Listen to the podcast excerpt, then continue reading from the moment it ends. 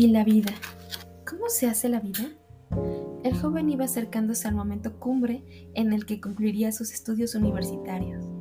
Largos años de carrera que se le habían hecho interminables llegaban a su fin.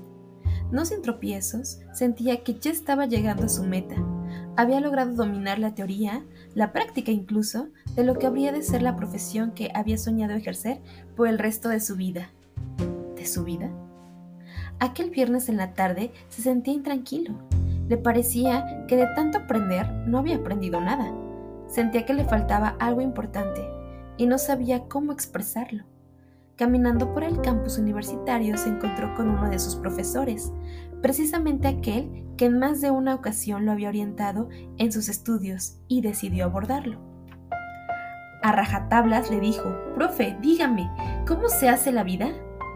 El viejo profesor esbozó una ligera sonrisa mientras le invitaba a que se sentara en un banco cercano y le refirió lo que a él, a su vez, le había contado un viejo profesor en un momento parecido, fiel reflejo de la sabiduría de siglos.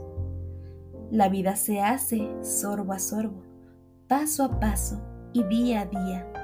Se hace saboreando a Dios, caminándolo a lo ancho y a lo hondo, mirándolo a través de sus colores, oyéndolo a través de sus sonidos, palpitándole la perfección y desentrañándole la luz. La vida se hace como trabajador de su siembra, como obrero en su palabra, como jardinero de sus flores, como cantador de sus prodigios, como Él te mandó hacerla. La vida se hace agitando el mundo que llevamos dentro y descubriendo el mundo que llevan los demás. Se hace respirando a Dios con la fuerza de la naturaleza, con la sabiduría de su gracia y con el impulso de sus pisadas, que van tras nosotros para que no perdamos el camino ni se nos aparte la luz. La vida se hace sufriendo, pero sin apagar nunca la velita encendida de la fe. La vida se hace amando, porque el amor tiene tanto que hacer en el mundo que no da tiempo para odios ni rencores. La vida se hace en el espacio de lo cotidiano, en pequeños trozos de cada día, en momentos que encendemos de pasión, en vuelos que se emprenden con besos y son sueños. Velar y dormir, soñar y despertar, llorar y reír, creer y dudar, caer y levantarse. Eso es hacer la vida.